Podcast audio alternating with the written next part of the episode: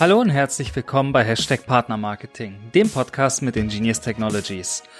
Heute erklären wir wieder Technologie und sprechen darüber, was es bedeutet, in der Cloud zu sein.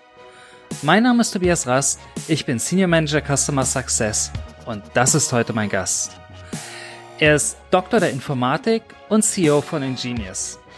Er sagt, er konzipiere und entwickle Software mit modernsten Technologien, die komplexe Anwendungsfälle intuitiv umsetzt. Ich freue mich sehr, dass er heute diesen Podcast mit mir aufnimmt, denn ich finde, niemand sonst versteht und erklärt Technologie und Partnermarketing so gut wie er. Herzlich willkommen, Siama Kashemi. Hallo Tobias, danke, dass ich wieder dabei sein darf. Ich freue mich riesig. Und heute wollen wir darüber sprechen, was es bedeutet, in der Cloud zu sein. Und da habe ich auch gleich meine erste Frage, ähm, weil wir wissen ja alle, für das Internet braucht man Server, klar. Jetzt ist seit einigen Jahren die Cloud der Trend. Was ist denn bitte die Cloud?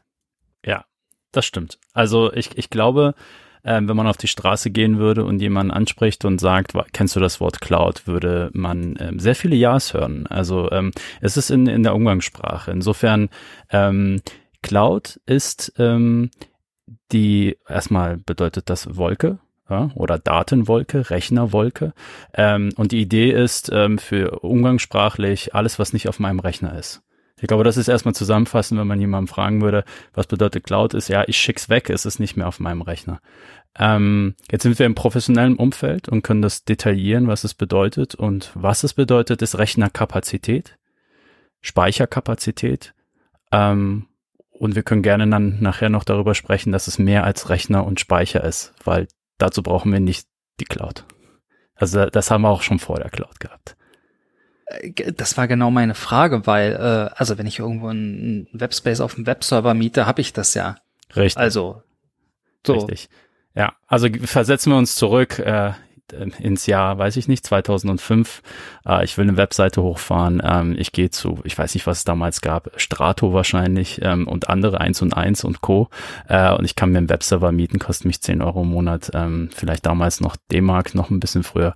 Ähm, und äh, ich habe dann mein, meine Webseite und die läuft. Ähm, Cloud und äh, die Veränderung dadurch kam ähm, hauptsächlich ähm, mit der Veränderung von Amazon. Das heißt, wir haben äh, ähm, beobachtet, wie Amazon vom ähm, Buchhändler, äh, ein Online-Shop, wo man Bücher und CDs äh, kaufen konnte, sich verändert hat zu einem Internet-Software-Firma, ähm, zu einem Giganten. Und auf diesem Weg hat ähm, die Amazon-Infrastruktur ähm, ist so gewachsen, alleine schon wegen dem Online-Shop, dass, ähm, und das ist die Kurzfassung, dass ähm, man Rechnerkapazitäten übrig hatte.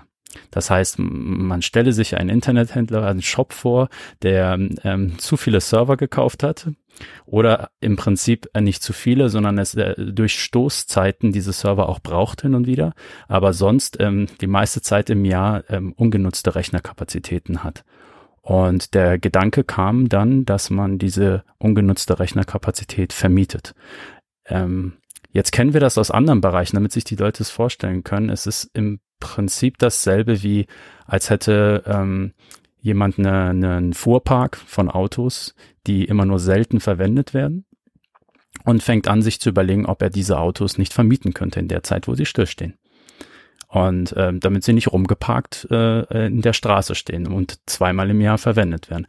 Das hat Amazon ähm, dann angefangen zu perfektionieren, sprich Amazon hat äh, mit der ähm, mit der AWS ähm, AWS geschafft, einen Dienst auf die Beine zu stellen, wo äh, Rechnerkapazitäten vermietet wurden. So, das heißt, wir haben von einem äh, Online-Shop äh, sind sie zu einem Art Hoster geworden. Noch haben wir die Unterschiede nicht geklärt, aber wir haben jetzt erstmal gesagt, was ist die moderne Cloud-Umgebung eigentlich, wie sie sich ähm, entwickelt hat. Ähm, jetzt hast du gefragt, ähm, was ist der Unterschied zum Hosting?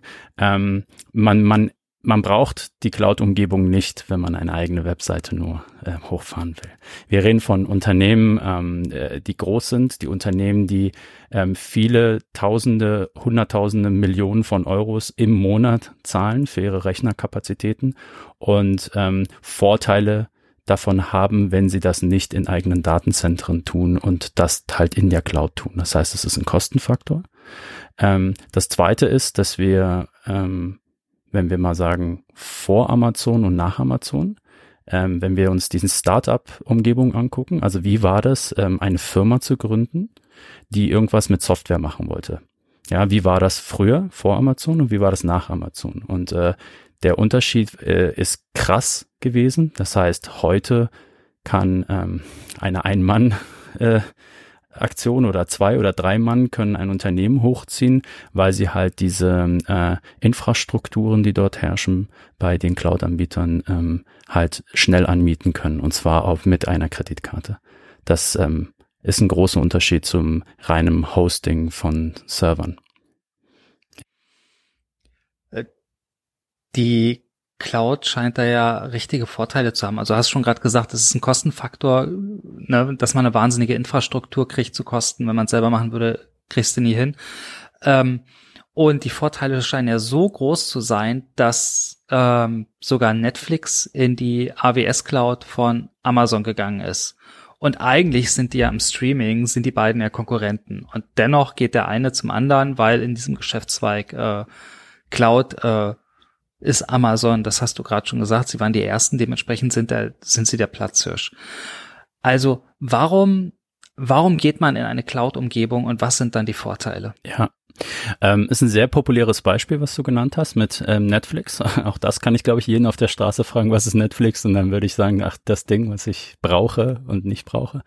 Ähm, das neue Fernsehen.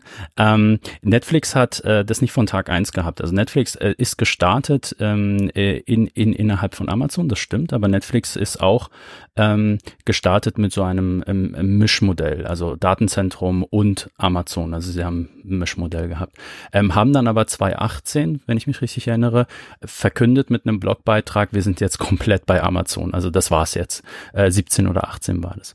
Und das ist ein großes Thema gewesen, weil ähm, Netflix ähm, innerhalb der Jahre, also Netflix gibt's ja schon ein bisschen länger, als die Leute glauben, ähm, Amazon auch und übrigens Google und die anderen auch, die werden jetzt alle irgendwie 25, 30 oder so ähm, die äh, haben ähm, viele, viele Werkzeuge bauen müssen, bevor sie komplett in die Cloud können. Das war jetzt der Grund von Netflix. Aber wenn wir mal die kommerzielle oder Konkurrenzsituation sehen, dann ist Netflix der größte Kunde von Amazon bei weitem.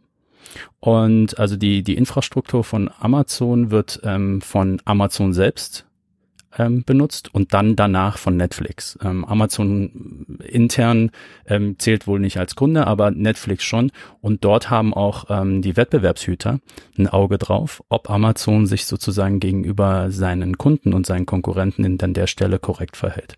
Ähm, und äh, Netflix hat die Entscheidung, ähm, also oft, oft treffen Unternehmen, jetzt mal hier ein kleines Geheimnis verraten, oft sind die Entscheidungen im Unternehmen willkürlich, ganz am Anfang, wenn man startet.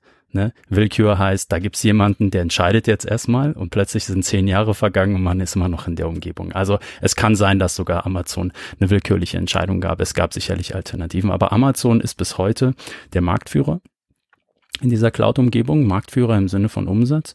Und ähm, was jetzt die Zuhörer eventuell nicht wissen, ist, dass Amazon mehr Umsatz mit seinem Cloud-Geschäft macht als mit seinem Online-Shop. Als mit allen anderen Diensten zusammengenommen. Das heißt, Amazon ist kein Online-Shop. Es ist auch ein Online-Shop. Ähm, wieso geht man? Das ist ein das ist ein ganz großer Kritikpunkt an Amazon, äh, dass äh, andere Online-Händler haben eine wahnsinnige Konkurrenz im Retail-Bereich und Amazon, ähm, die müssen sich als Retailer um diese Konkurrenz gar nicht äh, gar nicht äh, gar nicht scheren, weil äh, sie ja so viel Gewinne aus dem Cloud-Geschäft machen, dass äh, es völlig egal ist, ob oder wie sie profitabel sind. Es ist allerdings immer wie, aber wie das im es ist halt immer wie es ist. Ähm, ähm, du musst das Richtige zu, äh, als erster tun. Ähm, du kannst das Richtige als, als letzter tun, hilft nicht. Oder du kannst das Falsche als erster tun. Aber wenn du gerade mal so ein Glück hast und das Timing hast und das Richtige als erster tust, dann hast du halt den Vorteil. Ähm, und das ist schwer aufzuholen. Äh, wir können ja gerne noch mal über die anderen Cloud-Provider sprechen. Nicht, dass es ähm, hier nur so wirkt, als gäbe es Amazon. Du hast aber gefragt, äh, wieso geht man zur Cloud? Ähm, und da kann man, kann ich äh, meine eigene Story und die Story von uns, von Ingenieur Ingenious auch mal ausklappen und die ist sehr repräsentativ. Ähm, Ingenious ähm, war schon immer in der Cloud-Umgebung und jetzt äh, wird es schwierig. Ähm, Cloud, in der Cloud zu sein, ähm, ist sehr einfach. Wie gesagt, du, du, du nimmst die Kreditkarte, du buchst da, du kriegst das Server, fühlt sich so an wie bei einem Hoster. Ähm, Cloud nativ, ähm, Cloud-native Entwicklung zu machen, also seine Anwendungen so anzupassen, dass sie in der Cloud optimal laufen, ist ein, ein anderer Schritt. Das hat gar nichts damit zu tun, dass man in der Cloud irgendwie Server mietet, sondern ähm, sich der Umgebung äh, in der Cloud anzupassen mit seiner Software ist eine Anpassung, die eine Firma immer machen muss. Weil sonst würde man sich ja fragen, wenn es ein reiner Kostenvorteil ist, wieso geht man, wieso geht nicht jede Firma einfach irgendwie mit dem ganzen Zeug in die Cloud? Dann haben sie doch den Kostenvorteil. Der Kostenvorteil ergibt sich erst, wenn man die Spezifika dieser Cloud-Umgebungen auch nutzt. Ähm, sonst ist es teurer. Also einen, äh, einen, äh, seine eigene Webseite bei Amazon zu betreiben, ist teurer als jetzt bei einer 1 und 1 oder einer Strato, weil es nicht der Sinn und Zweck ist. Man geht also zur Cloud, weil man sich etwas verhofft. Also man hofft, äh, darauf Effizienzen zu haben und Kosteneinsparungen zu haben.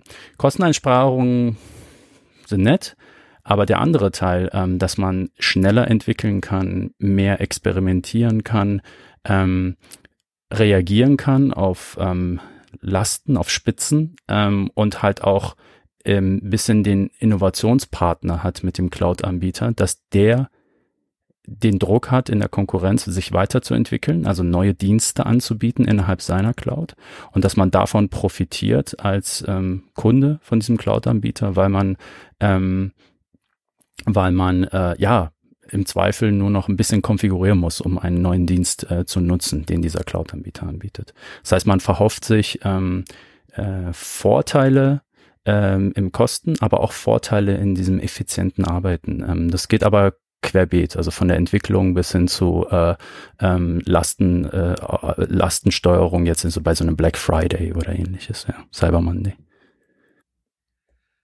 Ähm, du hast gerade gesagt Innovation. Kannst du uns Beispiele für Innovation geben? Was, was ist Innovation auf einem Webspeicherplatz? Ja, ähm, die Cloud-Anbieter haben viele Dienste. Also ich, ich habe mal geguckt, bei Google sind es irgendwo 150 verschiedene Dienste, Amazon hat, glaube ich, 500 verschiedene Dienste und ähm, die lassen sich gut kategorisieren. Ähm, wir können da Beispiele nehmen. Ähm, und zwar Dinge, die man früher selber gemacht hat, Dinge, die man händisch gemacht hat. Also so das Betreiben einer Datenbank ähm, ist in vielen Unternehmen so Sache des Datenbankadministrators. Ähm, das heißt, ähm, der, oder der Administratoren. Das heißt, die Datenbank muss, da müssen Backups gemacht werden. Datenbanken müssen ab einer bestimmten Größe auch repliziert werden, also dass die, dass mehrere Kopien davon existieren. Datenbanken müssen vielleicht über geografische Grenzen hinweg repliziert werden, damit man, damit der eigene Online-Shop äh, nicht nur in Deutschland schnell ist, sondern dann auch dann irgendwo in Amerika schnell ist. Ähm, und alleine schon dieses Beispiel ähm, äh, reicht, um zu verstehen, dass wenn man jetzt eine Dienstleistung in einer Cloud-Umgebung hat, wo durch Software viele dieser administrativen Tasks abgenommen wird. Das heißt, der Anbieter, Cloud-Anbieter bietet dir eine gemanagte Datenbank an. Man sagt gemanagt, ist jetzt wieder ein bisschen hier eingedeutscht, aber es ist eine verwaltete, ähm, nicht von dir verwaltete, sondern von dem Cloud-Provider verwaltete Datenbank inklusive aller Bequemlichkeiten wie Backup, ähm, Replication ähm, und Monitoring und ähnlichem. Und ähm, das ist zum Beispiel eine Sache, die die Effizienz erhöht. Was bedeutet, die Leute, die vorher sich um die Datenbank gekümmert haben, vielleicht 100 Prozent ihrer Zeit, kümmern sich jetzt vielleicht nur noch 20 Prozent ihrer Zeit äh, damit und beobachten das Ganze nur, also nur im Falle, dass etwas zu tun ist und können mit 80 Prozent der Zeit ja das Unternehmen voranbringen, statt sich in Anführungszeichen nur um die Datenbank zu kümmern. Ähm, das ist unsere eigene Erfahrung auch gewesen. Also die, die, diese Erfahrung stammt aus der eigenen Erfahrung von Ingenious, dass wir solche Veränderungen, massiven Veränderungen hatten in Aufwänden. Hm, also es gibt Dinge, so hat aber auch, ähm, äh, so haben die Cloud-Anbieter angefangen. Sie haben die Basisdienste genommen, das heißt Datenbank, Speicher, also du willst im, im, im, bei Partnermarketing wäre es jetzt, wo, wo, wo willst du deine Werbemittel ablegen? Okay, ähm, da haben wir früher ein FTP gehabt, aber ähm, möchtest du, dass diese Daten auch repliziert werden in verschiedenen geografischen ähm, Regionen, damit sie schnell verfügbar sind, so CDNs und so. Ähm, dann kamen die nächsten Dinge wie, ähm, wie möchtest du eigentlich im, im Falle von Last die Lastverteilung haben. Also früher hast du da irgendwie noch eigene Infrastruktur aufgebaut, Load Balancer, ähm, und das übernimmt dann wieder der Cloud Provider für dich. Oder wenn du, wenn du dann ein berühmter Shop bist, wenn du, wenn du bekannt bist, dann gibt es auch Attacken. Das heißt, ähm, es gibt dann äh, diverse äh, äh, sozusagen Skripte und äh, von, von Kleinkind bis erwachsen und professionell versuchen die Leute deine, deine, deine Webseite zu hacken. Und da kann dir der Cloud Provider auch quasi so eine Art ähm, Schutz ähm, bieten. Das hättest du dir selbst auch alles machen können mit Firewall und vielen Regeln, aber das ist auch wieder eine Person, die du einstellen musst, die sich darum kümmert. Und hier hat man da halt ähm, diese, diesen Effizienzgedanken, dass man denkt, naja, wenn jetzt Amazon, Google und Azure sich um Tausende, aber Tausende von Kunden kümmern müssen und eine Lösung schaffen, die es schafft, von kleinem Kunde bis mittlerem bis großen, diese, diese, diesen Schutz zu bieten, dann genieße ich den Herdenschutz aller anderen Kunden. Ja. Ja. Äh, klar, weil man einfach davon ausgehen kann, dass die schon alle möglichen Angriffe gesehen haben oder alle möglichen, ähm, äh, alle möglichen, wie sagt man denn? Also Szenarien. Methoden, äh, genau. Szenarien, ja, ja so, so ja. was gerade, was gerade so so der aktuelle Hack ist. Ja, ja. Der nächste Schritt, ähm, äh, ich war bei diesen Basis sozusagen Diensten, so wie ähm, Speicher, Datenbank und äh, Netzwerk und Co. Und ähm, das bezeichnet man ähm, in diesem Umfeld als Infrastruktur als Service, also Infrastructure as Service sagt man dazu. Ne? Das ist so Infrastruktur, so Datenbank, Netzwerk, ähm, Speicher.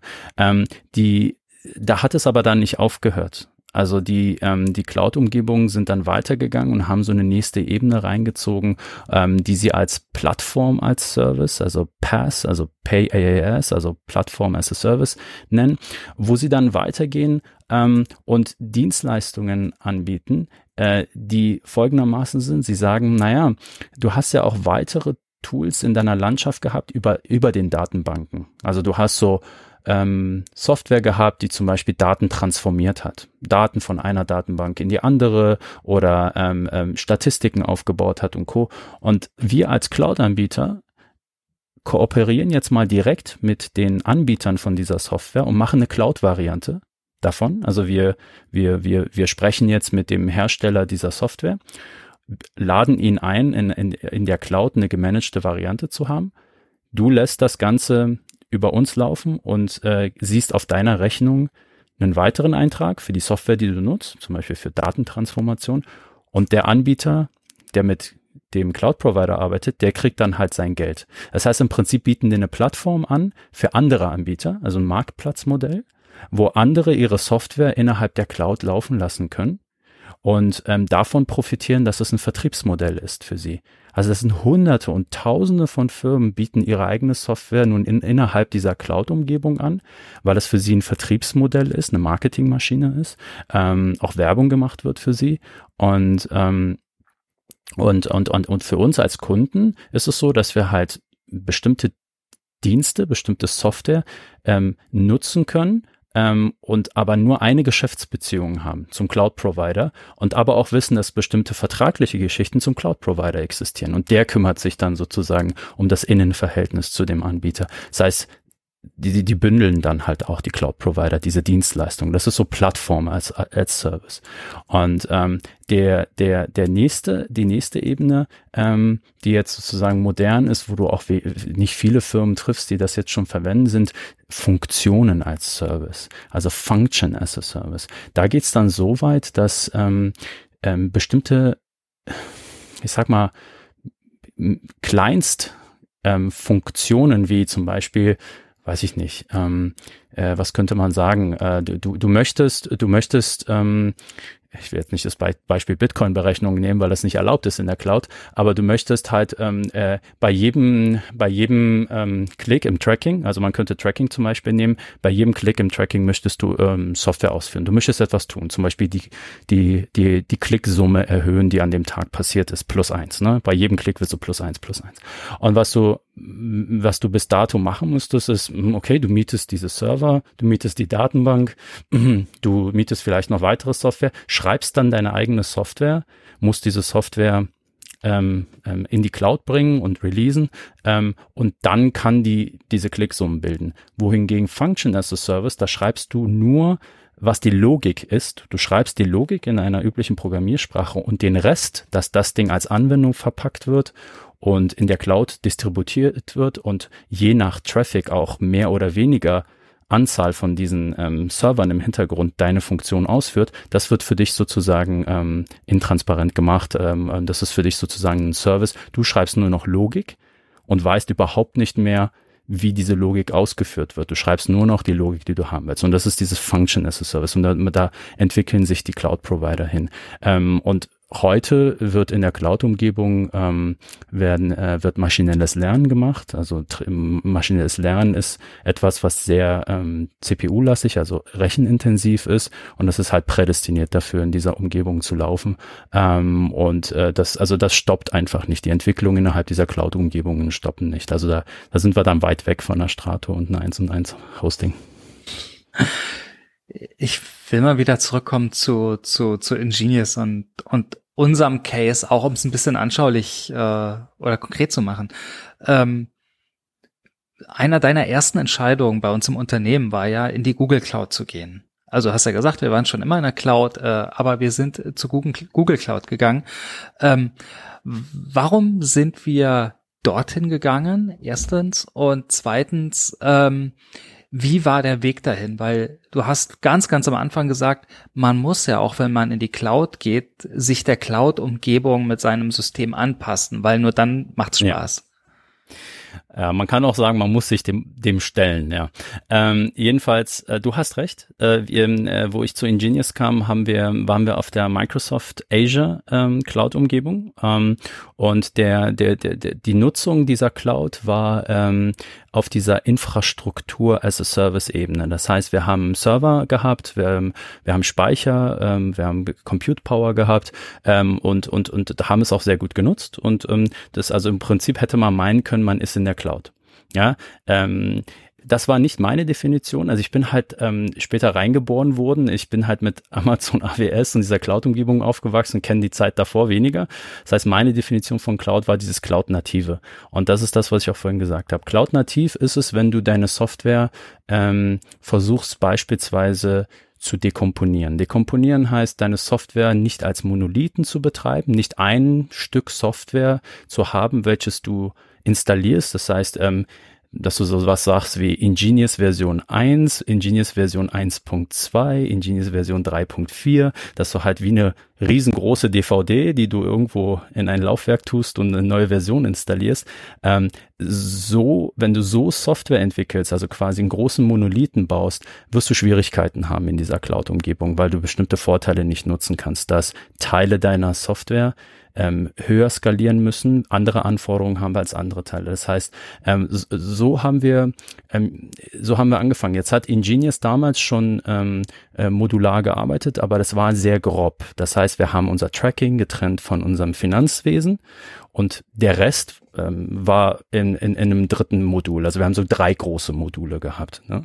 Und ähm, dann hat Ingenious noch sehr viel, was für so ein Unternehmen dieses Alters, das war dann ähm, ein Unternehmen, es war fünf Jahre alt, ähm, äh, was typisch ist, sehr viele Tools, die so intern verwendet wurden. Also Tools, die mal ad hoc gebaut wurden von Mitarbeitern, von Zeiterfassung bis zu internem Reporting, bis zu anderen Tools, die man einfach so im täglichen Einsatz benutzt hat. Das heißt, die Anwendungslandschaft der Ingenious war ähm, äh, groß, ähm, nicht nur das Produkt selbst, sondern auch die äh, zusätzlichen Anwendungen. Und das lief so ungefähr auf, ähm, wenn ich mich recht entsinne, auf 150 Servern. So, das war so die, die Anzahl der Server, die, die, die Ingenious gebraucht hat. Ähm, wo ich reinkam, habe ich ähm, nicht mit der Kostenargumentation äh, sozusagen ähm, bin ich reingegangen. Ich habe niemandem gesagt, lasst uns, weiß ich nicht, was verändern, damit wir Geld sparen, sondern ich habe gesagt, ähm, Lasst uns ähm, äh, experimentierfreudiger werden in Teilen unserer Anwendung. Lasst uns ähm, äh, in der Lage sein, ähm, die Software so zu schreiben, dass wenn ein Teil der Software ähm, neue Funktionen hat, die, die noch reifen müssen, dass der Rest der Anwendung keinen, keinen Schaden davon nimmt. Ähm, lasst uns äh, in kleineren Teams arbeiten äh, die, und diese Teams möglichst unabhängig voneinander arbeiten lassen. Das heißt, ähm, die Cloud-Umgebung hat wiederum wie in, wie in so einer Feedback-Loop Feedback äh, großen Einfluss gehabt auf die Software-Architektur. Und das meinte ich auch damit, dass du nicht einfach die Software nehmen kannst, so wie sie ist, und draufschmeißt auf die Cloud und hoffst, dass es gut wird, sondern ähm, heute, ähm, wenn wir mal vorspulen, 2020, haben wir 220 verschiedene Teile Anwendungen, Mini-Anwendungen bis zu großen Anwendungen. Also wir hatten drei und jetzt haben wir ungefähr 220. Ähm, diese 220 verschiedenen Teile ähm, führen bestimmte, bestimmte Dinge durch. Die sind nicht alle Kern der Anwendung, ist nicht alles Ingenious. Wie gesagt, da ist auch teilweise Monitoring drin, teilweise sind das interne Reportings, teilweise, aber der Kern, ähm, die, die, die 100 plus ähm, Module, die wir dann haben, äh, die ähm, sind völlig unabhängig voneinander. Das bedeutet, wir haben ein großes System aufgeteilt in viele kleine. Ähm, unser Finanzsystem zum Beispiel ähm, hat alleine schon ungefähr 50 ähm, bewegliche, Bau, äh, bewegliche Teile, verschiedene Prozesse wie ähm, Buchungsläufe und äh, monatliche Abschlüsse und ähnliches, die voneinander getrennt sind und nicht mehr zentral laufen. Das alles ähm, hat sich ähm, insofern bewährt, als dass jetzt in dieser Cloud-Umgebung ähm, jeder Teil unabhängig entwickelt werden kann ähm, und auch ähm, vorangetrieben werden kann und verbessert werden kann, äh, weil zwischen den Modulen halt klare Protokolle herrschen und klare sozusagen Absprachen herrschen. Und in der Cloud-Umgebung haben wir den Vorteil, dass wir halt äh, genau beobachten können in dieser Kapazitätsplanung, wo an welcher Stelle wir ähm, nachjustieren müssen, an welchem Teil dieses großen Ingenious Monsters. Ähm, früher war das undenkbar, weil das Ganze war, der, der Monolith hat entweder, ich sag mal jetzt lapidar, 20 CPUs gebraucht oder 30 CPUs gebraucht und dann konntest du von diesem großen Monolithen Kopien ähm, äh, laufen lassen, das war's. Aber du konntest nicht weiter optimieren. Ähm, heute äh, läuft Ingenious, wir haben ja bei 150 angefangen, heute läuft Ingenious auf ungefähr 30 Servern, ähm, die voll ausgelastet sind. Also ähm, äh, Ingenious äh, hatte auch früher eine, eine Nutzung von ungefähr 10 bis 12 Prozent. Das heißt, diese ganzen Server, die wir da angemietet haben, haben wir im Schnitt nur zu 12 Prozent genutzt ähm, die, die Rechen Rechnerkapazität, weil wir sie, weil wir die Puff, den Puffer äh, brauchten für, für Spitzen, aber auch, weil einfach viel Verschwendung stattfand. Genauso wie bei Amazon damals, die Story wiederholt sich, haben wir äh, im Prinzip das auch. Und heute sind wir bei einer, bei einer äh, Saturation, was heißt das, bei einer Sättigung äh, äh, von ungefähr 65 Prozent. Also 100 Prozent ist einfach nicht äh, erreichbar. Ähm, Google hat auch so selbst intern 70 Prozent. Wir sind so zwischen 60 und 70 Prozent. Das heißt, sehr viel Effizienz geschaffen. Ähm, und äh, mittlerweile läuft auch nicht mehr eine Anwendung auf einem Server, was auch früher so war, sondern das ist ähm, elastisch. Das heißt, die Anwendungen laufen dort, wo gerade Platz ist. Ja, bei 150 Anwendungen kannst du auch nicht mehr händisch entscheiden, wo welche Anwendung läuft. Ja. Ähm, wieso Google, hast du gefragt? Wieder äh, relativ willkürlich, weil äh, wichtig war nur, dass wir bei dieser Migration jedes Stück Software bei Ingenious uns angucken, es bewerten, es umschreiben und dann halt migrieren. Und da bot sich das einfach an, dass man nicht innerhalb derselben Cloud bleibt, weil du das, weil du einfach sehr gut beobachten kannst, wann du fertig bist. Du bist fertig, wenn du dein Konto bei Microsoft Azure löschen kannst, dann bist du fertig und du siehst auch einen sehr guten Fortschritt. Alles, was du schon drüben hast bei dem nächsten Cloud Provider, ist das, was es schon rüber geschafft hat über die Brücke. Also es war mehr psychologisch. Also es war eine psychologische ähm, Motivation als eine, oh Gott, wir sparen da Geld oder die, die Google ist der bessere Partner oder so. Also die drei großen Cloud Provider, Public Cloud Provider, die nehmen sich nicht viel. Also da, da zu glauben, man hätte den großen Vorteil hier oder da. Ähm, aktuell ist es ja auch so, dass Multicloud-Strategien ähm, gefahren werden von größeren Unternehmen.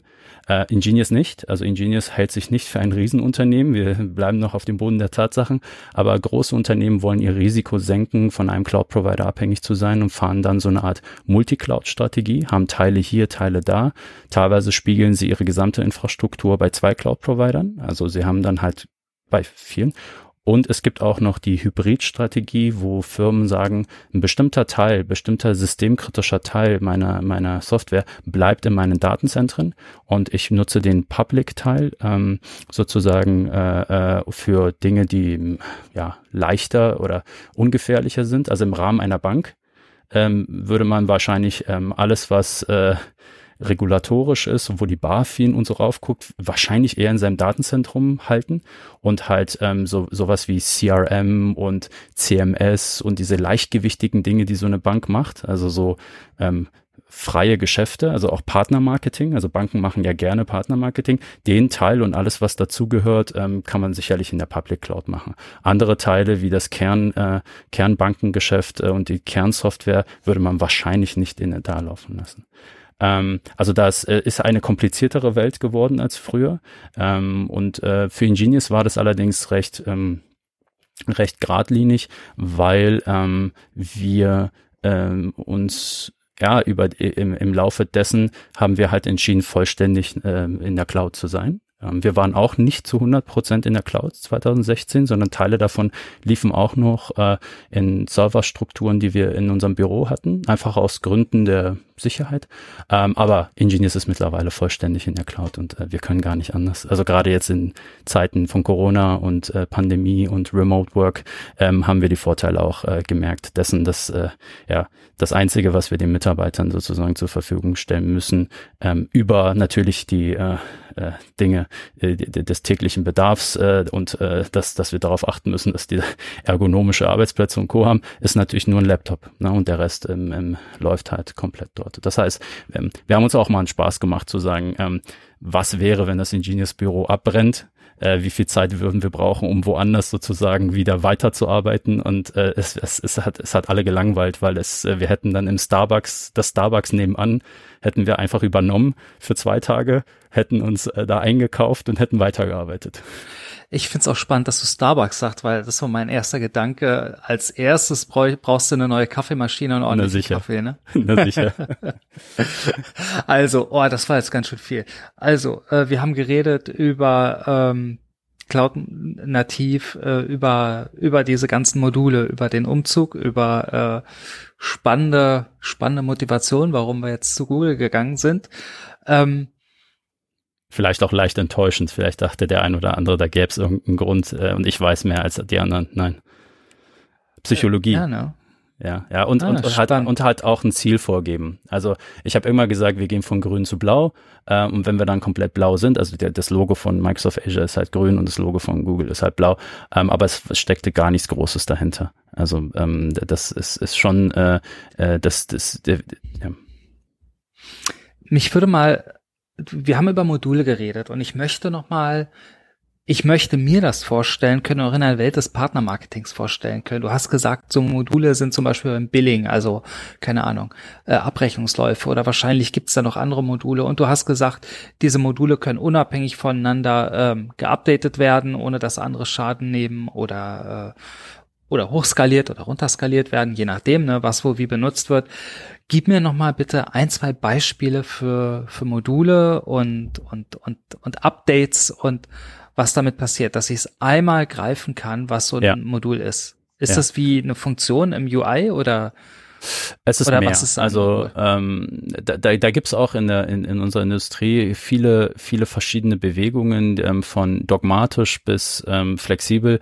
Ähm, äh, wir, wir bei Ingenious machen jetzt keine Mikromodule, also so eine Funktion, ein, ein Modul. Ähm, wovon wir reden, sind ähm, Einheiten, die man, ähm, die man deployen kann, die man releasen kann. Also das heißt, äh, ähm, wir schneiden grob gesehen ähm, unsere äh, sechs Produkte, die wir haben, also Finance, Tracking, Messaging, Insights, Integrations, äh, ich krieg, ich weiß gar nicht, ob ich alles zusammenkriege, Creatives.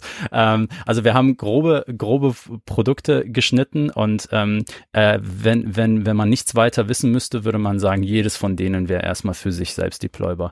Äh, jetzt ist, wäre das zu grob für Ingenious und wie Ingenious arbeitet, zu grob und ähm, wir unterteilen sozusagen, ich habe es ja gesagt, beispielsweise in Finance, ähm, unterteilen wir das noch in ähm, weitere Prozesse, die da laufen und du musst dir das äh, so vorstellen, dass du, wenn wenn du über die UI ähm, eine Änderung machst, ähm, zum Beispiel, dass das äh, Kommissionsmodell zu morgen geändert werden soll, ähm, dann oder zu übermorgen geändert werden soll, das kannst du ja auch so als Kampagne in die Zukunft äh, legen, dann gibt es da einen Prozess, welches ähm, ja darauf wartet, dass der Zeitpunkt kommt, morgen oder übermorgen. Der guckt halt regelmäßig nach, ob es jetzt Zeit ist, ähm, bestimmte Dinge umzustellen, also Automatismen ähm, äh, und, und, und so ein Prozess, ähm, der hat äh, nicht viel Code, aber der hat genug Code, dass er Schaden anrichten kann. Also wenn der nämlich fehlerhaft ist. Und ähm, äh, äh, wenn an ihm etwas geändert wird, möchte man auch die Änderung im Source Code so ähm, lokal wie möglich halten, so minimal wie möglich halten, so dass man auch durch einen Review-Prozess, also bei Ingenious geht jede Codezeile, die ähm, geschrieben wird, durch einen Review-Prozess bei einem anderen Kollegen.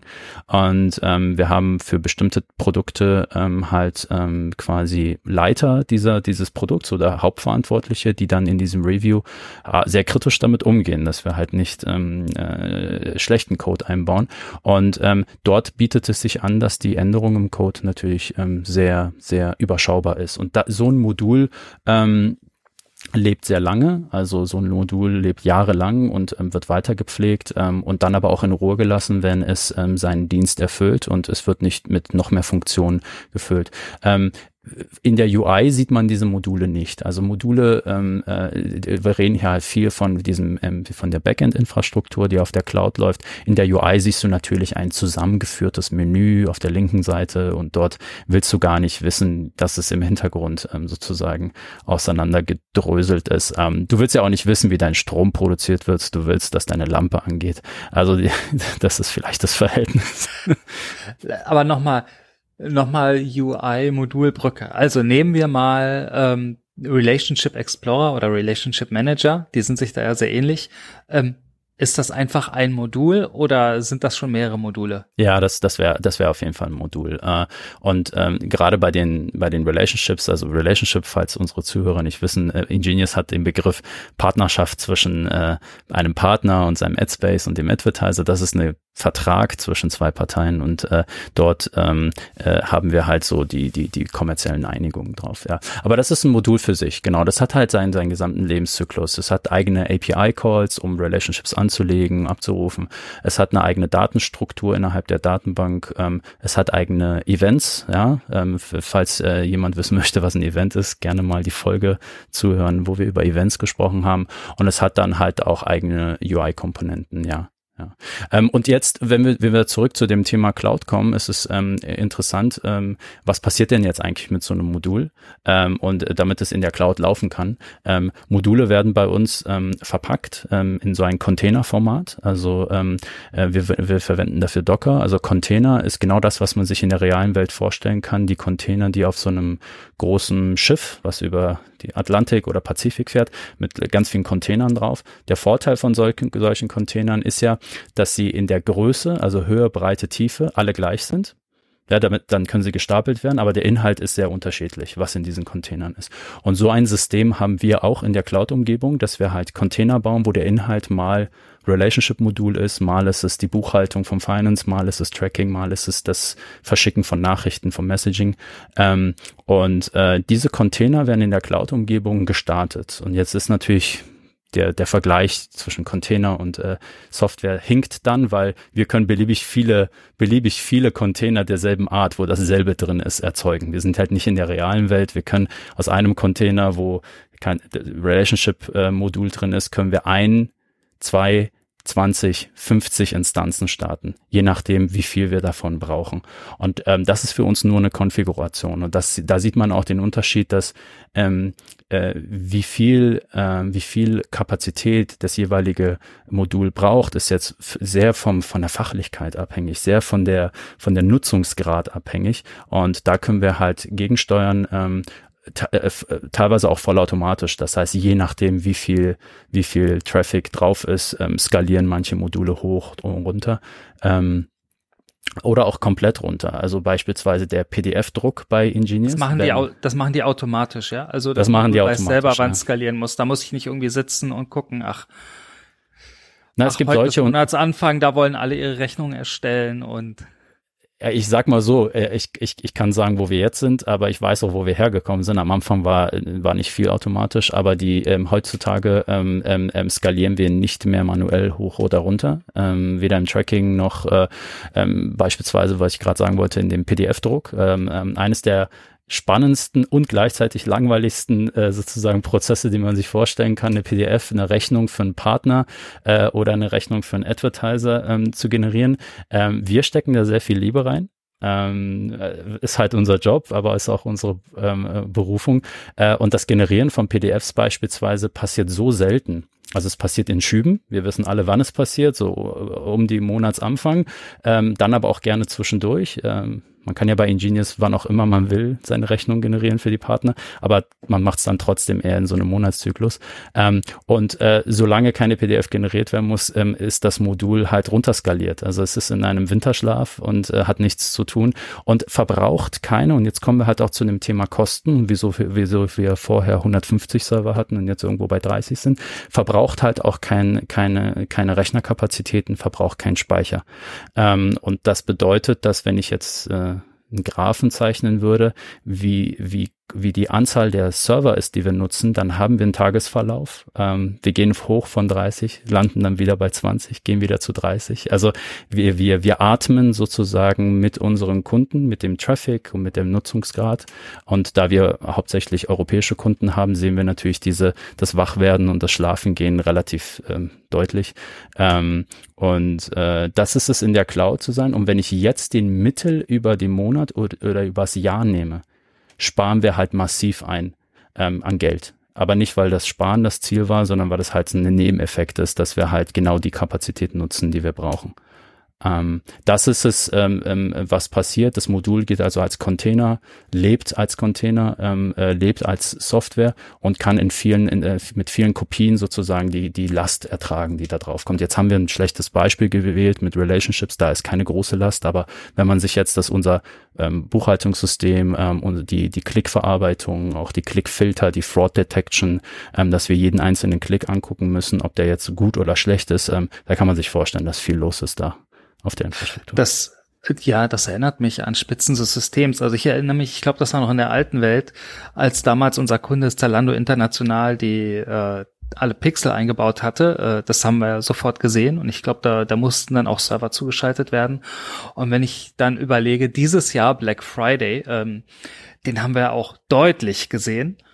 Und äh, wenn ich dann richtig verstehe, was was du gerade erzählt hast, müsste das so gewesen sein, dass dieses Jahr bei Black Friday niemand irgendeinen Server dazuschalten musste, sondern einfach das System hat er selber gesehen, dass einfach Traffic und Conversions wahnsinnig hochgehen und äh, ne, dann braucht man halt einfach mehr Kapazitäten. Das passiert ganz automatisch und dann ist auch gut.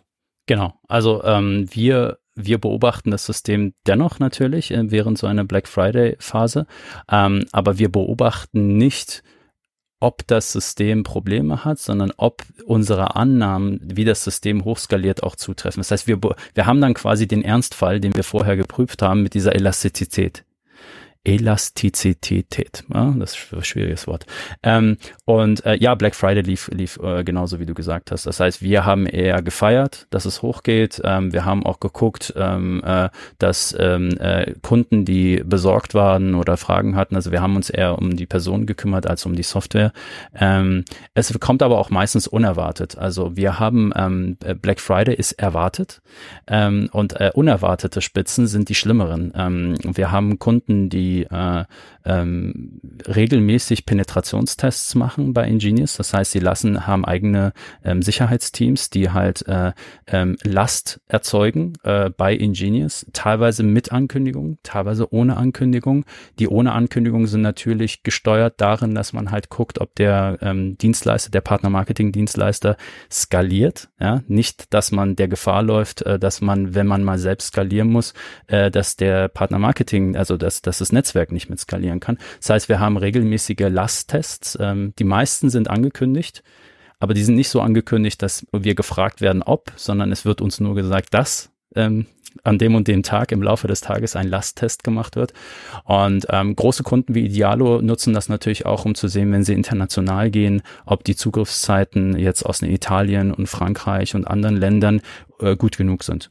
Äh, gut genug sind im Tracking, gut genug sind bei dem bei der Aus, Auslieferung von Werbemitteln. Es, die haben halt hohe Qualitätsstandards und hohe ähm, Zugriffs, also hohe Anforderungen. Und wir wissen ja mittlerweile alle ähm, ähm, ein Bild, welches eine Sekunde braucht zum Laden oder welches 50 Millisekunden braucht. Ähm, da verdient man mehr oder weniger Geld. Also das, das ist echt, echter Umsatz, der einem verloren geht, weil, weil User halt ähm, ungeduldig sind. Ähm, von der von der Cloud-Umgebung her ähm, ähm, profitieren wir dort, dass wir halt sagen, okay, wenn es dann mal passiert, sind wir ähm, freuen wir uns, dass es passiert und dass wir wieder äh, ähm, gut ausgesehen haben, aber freuen uns auch, dass wir die Zeit investiert haben, vorher diese Cloud-native Umgebung ähm, reinzugehen. Ähm, ja, wenn das deine Frage beantwortet. Ich möchte mal ganz anderes Thema anschneiden, auch zum Thema Cloud. Ähm, haben wir als Deutsche oder als Europäer kein Problem damit, dass wir bei Google als Anbieter sind? Ähm, nein, haben wir nicht. Also äh, wir wir müssen als äh, äh, als Europäer ähm, äh, aufpassen, was wir tun und sehr bewusst unsere Entscheidungen treffen. Ähm, du sprichst ja da das Thema Datenschutz an und du sprichst vielleicht das Thema Monopol an und du sprichst vielleicht als letztes auch noch in unserem Partnermarketing-Umfeld diese ähm, wirre Beziehung zwischen äh, Google als größter Werbe, äh, ähm, äh, Werbeausspielplatz äh, versus äh, wir machen ja eigentlich Partnermarketing und ist da nicht ein Interessenskonflikt in dieser Kombination. Ähm, fangen wir vorne an, äh, Datenschutz und äh, Google oder überhaupt Cloud-Provider. Ähm, jeder Cloud-Provider, ob nun Public oder ob der ein Hybridmodell hat, muss sich an europäisches Ge äh, Gesetz halten. Und äh, Datenschutz gehört seit vier Jahren ähm, vermehrt dazu. Ähm, und äh, wir haben die Verträge, ähm, die, die uns absichern dass ähm, wir äh, wissen, wie die Datenverarbeitung ist, ähm, wie die technisch-organisatorischen Maßnahmen sind bei unserem Cloud-Provider und ähm, auch, wo die Daten liegen ähm, und welche Daten verarbeitet werden. Und da ähm, können die Cloud-Anbieter, da sind wir wieder bei dem Thema, was wir vorhin hatten, Netflix und Amazon und wieso macht das Netflix eigentlich? Da sind wir wieder in der Konkurrenzsituation.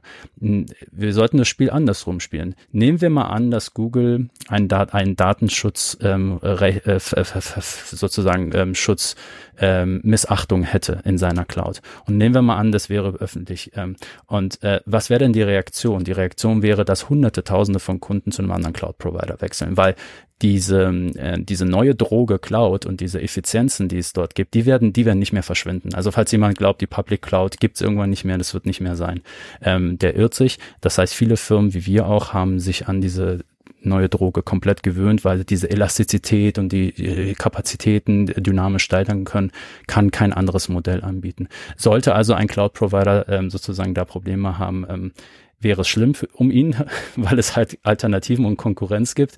Äh, und so sehen wir die Lage. Wir haben ähm, bei Google ähm, haben wir äh, Rechenzentren, die in, dem, in dem äh, Raum EU sind, also sämtliche Daten unserer Kunden ähm, sind in EU-Raum. Ähm, und äh, es gibt Passagen in diesen Verträgen, die halt sagen, im Falle dessen, dass äh, ähm, bestimmte Teile in Europa irgendwie ausfallen oder bestimmte Teile ähm, instabil werden, kann man, wenn man möchte, sozusagen zum im zum, zum Ziel der Verfügbarkeit ähm, Daten temporär irgendwo anders hinschieben. Aber das ist auch etwas, das kann man wollen und nicht wollen. Also das kann man steuern bei Google. Und wir haben es natürlich nicht gemacht. Und äh, insofern, ähm, das ist das eine, das Verhältnis Google, das, das Verhältnis zu einem Monopolisten, ja, ähm, das ist ein bisschen schwieriger. Also ich sag mal, da, da, da wird's, da wird's jetzt schon mal ein bisschen hadriger. Sollte man da reinbuttern oder nicht, ja, in dem Bereich Na, Google, Amazon und Co., ja? Ich wollte gerade sagen, aber wir haben jetzt ja schon mindestens drei große Cloud-Anbieter genannt, Amazon, Google, Microsoft. Ja. Ist, sind das noch Monopole oder oder sind's, weil es drei sind, kann man da sagen, ach, das, ja. ist ähm, schon ein Markt. Wenn wir, wenn wir also die Argumentation der Cloud-Provider ist genau die, die du jetzt gerade hattest oder dieser großen GAFA. Äh, die sagen, mein Cloud-Geschäft alleine ist, also mein Cloud-Geschäft ist isoliert von meinem Werbegeschäft und ist isoliert von meinem Android und von meinem Browser-Geschäft. Und mein Cloud-Geschäft an und für sich ist ja nicht der größte, ist kein Monopol. Mein Browsergeschäft ist kein Monopol. Es gibt auch noch Firefox. Mein ähm, Handygeschäft ist kein Monopol. Es gibt ja noch Huawei und die anderen und die Samsungs und die iPhones dieser Welt und ähm, und und so weiter. Das heißt, nirgendwo bin bin ich als Google oder Amazon ja ähm, hier ein Monopol. Ähm, wenn man denn der Argumentation glauben würde, dass das nicht eine große Kooperation ist, die zentral gesteuert ist. Ähm, dann sind sie nämlich doch Monopole in ihrem Bereich. Ähm, wenn du nämlich die Kombination, ja, ja, Alphabet, genau. Und, und wenn du jetzt nämlich die Kombination aus ähm, Google, Chrome äh, und ständig mit dem Google-Login unterwegs sein, das ist der Browser-Teil, in Kombination mit Android, wo du auch immer eingeloggt bist, in Kombination mit den Werbemaßnahmen Google Ads und den anderen, wo das Eingeloggt-Sein natürlich zu besserer Werbung führt, weil du halt Profile aufbauen kannst, äh, freiwillig, der Kunde hat ja zugestimmt.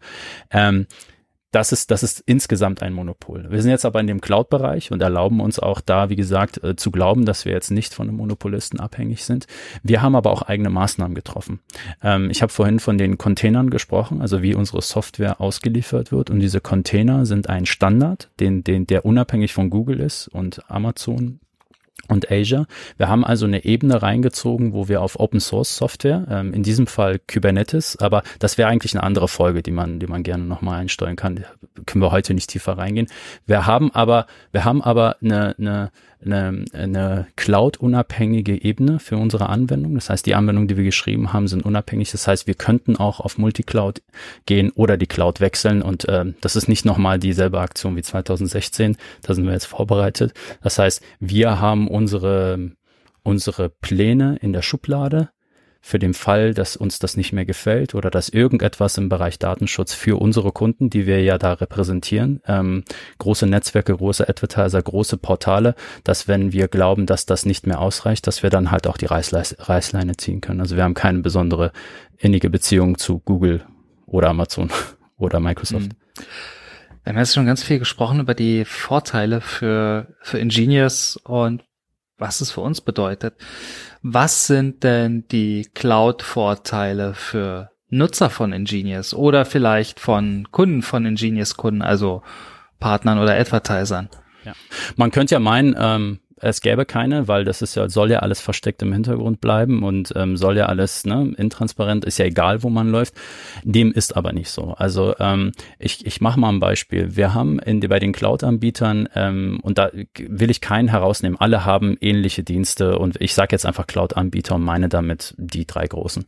Ähm, alle haben beispielsweise ähm, das Thema Auslieferung von, äh, von Bildern, Ausliefer, also CDNs. Und äh, dort ähm, ist es so, dass Ingenious sich sehr viel Mühe gibt, dass Werbemittel ähm, äh, die, die quasi ähm, schnell ausgeliefert werden.